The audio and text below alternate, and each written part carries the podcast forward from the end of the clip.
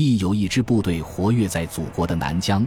一九七八年十一月下旬，我连在完成了师机关在云南省曲靖地区陆良县老眉毛山步炮协同作战的军事演习任务后，没来的即回宜良部队驻地，就按上级的命令，携带各种作战物资，按摩托化步兵师的要求，奔赴祖国的南疆。于十二月十八日顺利到达我的家乡文山川马关县八寨镇。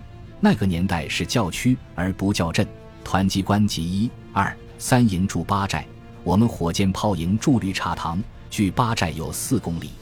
到达八寨后，部队的一切行动都是按战争的要求来落实，完全处于高度的战务状态。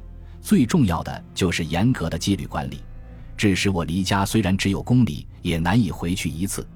即便是驻八寨的同乡，也只能随部队宿营。记得我家杀过年猪的那天，亲戚、朋友、邻居都来了。本想在家吃顿饭，但通知一到，我必须及时赶回驻地。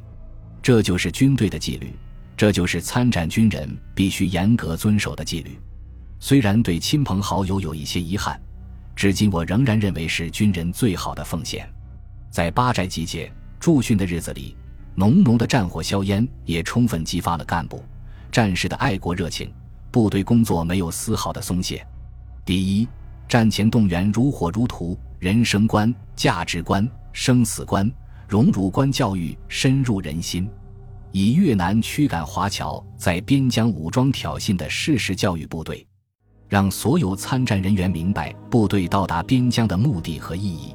第二，军事训练热情空前高涨，抓紧一切可以利用的时间进行亚热带山岳丛林地白天。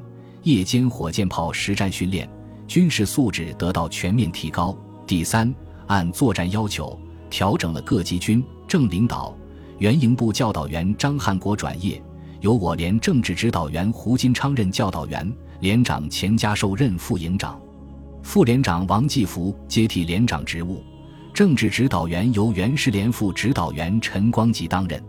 第四，全面足额下发各项战备物资。诸如钢盔、防毒面具、防刺鞋、净水片、急救包等。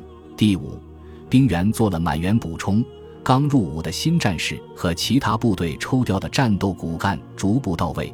十二月二十一日，从广西入伍的新战士黄仲平、芒子惠、梁文彩，以及从其他部队抽调的战斗骨干资成清、迟国富（山东人）、程伟（浙江人）等人来到了连队。第六。加强对越军战场喊话训练。第一条堆，跟我走，空的动，不要动。诺松空叶，举起手来。纵队宽宏独边，我们优待俘虏。第七，由上级卫生部门抓好各项防疫工作，如防破伤风、疟疾、伤寒、痢疾、肝炎等疫苗注射，以保证非战斗减员和提高干部战士的身体素质。第八，特别重要的是对武器弹药的保养。保管和临战状态的全面检查。山西太原火箭炮生产厂家的工程师风尘仆仆、千里迢迢来到驻地，逐一对火箭炮的各个部位和行军状态、战斗状态进行细致的检查，发现有问题的零部件及时进行更换。由我对所属分队的轻武器、手枪、步枪、冲锋枪、四式火箭筒再次进行讲解。